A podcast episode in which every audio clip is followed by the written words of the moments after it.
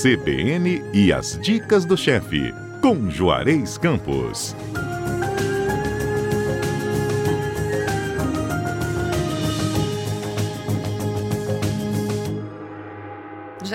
É praticamente Natal, não é mesmo, Juarez? Gente, eu gosto demais dessa época. Ah, eu fui no shopping, uns shoppings de Vitória tão lindos, maravilhosos, as crianças de férias, lá aquele shopping feliz com o Papai Noel, quer dizer, todo gordinho, é muito gente boa, né, Fernanda?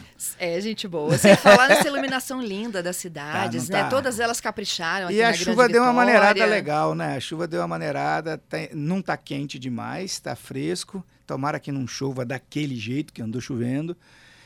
Principalmente no período de Natal, as pessoas fazendo compras. Eu gosto muito disso, gosto muito disso, porque, é, sei lá, confraternização, as empresas, os amigos fazendo confraternização. Na verdade, isso devia durar o ano inteiro, né? Também acho, esse clima de Natal, de, de bondade, né?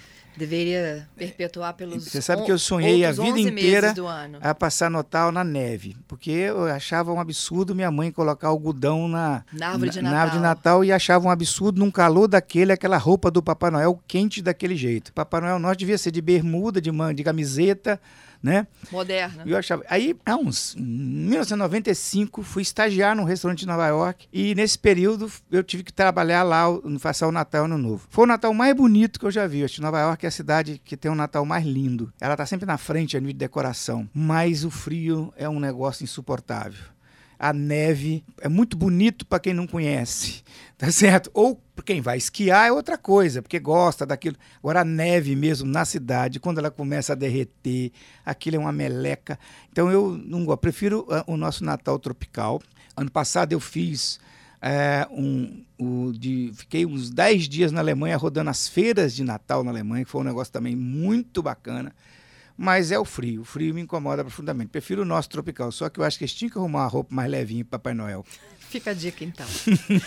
Bom, e assim como tem, né, pratos tradicionais de fim de ano, né, nessa época de Natal, é o tenda, é o peru, é o chester, em muitas das famílias o bacalhau também é muito presente. Na minha casa, a minha mãe dizia o seguinte: a gente no dia 24 come muitos assados. Lá em casa era leitoa, não tinha peru no, interior, no, no Principado do Alegre. Era leitoa, era frango, era lombo, era pernil, né? Tender também não conhecia, não. É, o, o famoso salpicão tinha sempre, né?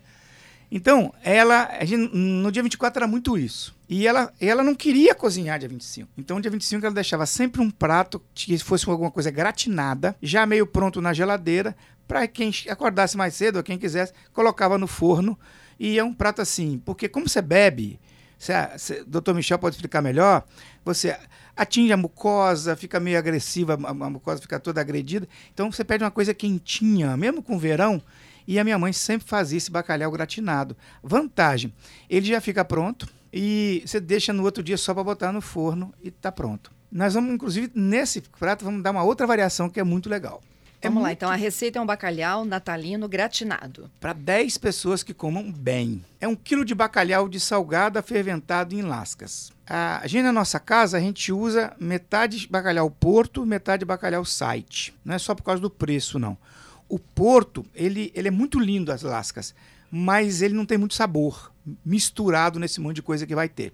Então a gente precisa do site para dar um sabor mais de bacalhau. Né? Dois alho poró fatiado, dois talos de aipo fatiado, uma cebola grande picada e quatro dentes de alho picados. Logicamente, naquela época não existia lá em Alegre alho poró e aipo, então minha mãe só fazia com cebola e alho.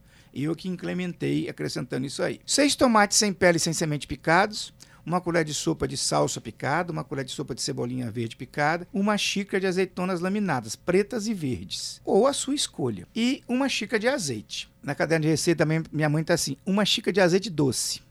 Era a expressão que eles usavam para azeite. É mesmo? Não sei porquê, mas era azeite doce. Preparo. Refogar cebola, alho, alho poró e aipo no azeite até murchar. Aí você adiciona o tomate, a salsa, a cebolinha, deixa cozinhar um pouco. Junta as lascas de bacalhau e as azeitonas. É um macetezinho. É, às vezes, para o tomate, pro tomate dissolver bem, para ficar bem dissolvidinho, é bom botar um pouquinho da água da cocção do bacalhau. Quando você cozinhou o bacalhau, aquela fervura que a gente dá no bacalhau, separa um pouquinho da água, acrescenta aqui para formar um molinho, mas isso não pode ser molhado demais não. Isso é meio sequinho. Mistura, acerta o tempero.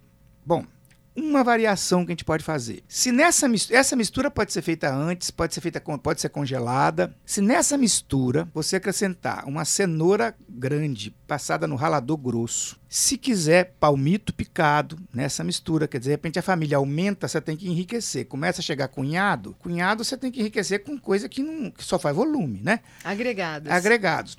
Aí você mistura molho branco, esse molho branco tradicional, esse bechamel, nesse refogado todo, coloca numa assadeira, polvilha parmesão. Minha mãe ainda colocava parmesão e pegava aquele biscoito creme crack, fazia uma farofinha, jogava por cima, levava para adorar. Isso é um outro prato chamado bacalhau espiritual. Isso é um clássico da cozinha portuguesa. Não é a nossa receita aqui. Só estou aproveitando o refogado e dando mais uma opção. Ok. Tá? No nosso caso, tem um creme amarelo, que são três gemas, meio litro de leite e uma colher de sopa de manteiga. Como que é esse creme? Você mistura isso tudo. É um creme branco não? Ele é amarelo. Ele então. fica amarelinho por causa da gema. Uhum. Quer dizer, lá na roça a gente usava gema caipira, né? Aqui, se você fizer com essa gema, é capaz de não ficar tão amarelo, né? É, você liquidifica tudo isso e aquece até dar textura, mas não pode deixar ferver, porque a gema está crua. Ou, se você não se sente seguro, você pega um pouquinho de maisena, dissolve um pouquinho de leite e junta, que a, a maisena ajuda a segurar. Mas o macete é não deixar ferver. Vai formar um creme. Aí você acerta o tempero desse creme e deixa quieto. Chantilly salgado. Porque chantilly, o que é chantilly? Chantilly é creme de leite fresco, gelado, batido até o ponto de chantilly. Raramente você faz ele salgado, você faz ele doce. Chantilly salgados são uma falsificação do chantilly. São três claras em neve bem firme, aí você junta uma caixinha de creme de leite gelado. Mistura tudo, sal e pimenta do reino. E, além disso, tem o purê de batata para acompanhar. Minha mãe não gostava. Minha mãe gostava de pegar batata cozida mais fina, dava uma ligeira fritura nelas e usava no lugar do purê, que ela forrava isso com batata. Eu prefiro o purê porque, na hora de servir, quando a batata está inteira, sai uns pedaços para um, para outros não sai, então o purê sai tudo igual. Ok. Por isso que eu acrescentei na nossa receita o purê. E grana padano, ou parmesão que você tiver. Vamos à montagem do prato. Montagem simples. O purê de batata embaixo. É a num- primeira camada. Um refratário, você passa um pouquinho de azeite nele. Um purê de batata, ou as batatas em rodela frita, como a minha mãe fazia. O refogado de bacalhau. O creme amarelo. O chantilly, polvilha com parmesão. E leva para dourar, 250 graus de 15 a 20 minutos. Qual a vantagem desse prato? Pode ficar pronto. Aliás, se você fizer ele de véspera, é curioso. No outro dia, antes de assar, você deixar para assar na hora. Ele fica mais gostoso ainda. Parece que o bacalhau se mistura com aqueles componentes. É um prato muito fácil. Ele pode ser feito em montagem individual, naqueles ramequinhos E pequenininhos. rende a beça, né? Rende muito. E é simplesmente minha mãe fazia com arroz branco. Né? Eu gosto de comer ele com arroz de brócoli. Né? Pode pôr arroz de brócoli. E eu acho muito legal para o dia 25, entendeu? Ou para um Réveillon, que você quer fazer uma coisa que você não quer ficar muito olhando na cozinha, você quer só participar da festa e botar isso aí no forno, acabou. É uma receita muito legal. Uma nossa, a nossa está fechando nossa receita de Natal, né? E eu acho que vai, o pessoal vai gostar. Então fica a dica, gente, um bacalhau natalino gratinado, receita do chefe para este sábado. Feliz Natal para todo mundo. Feliz Natal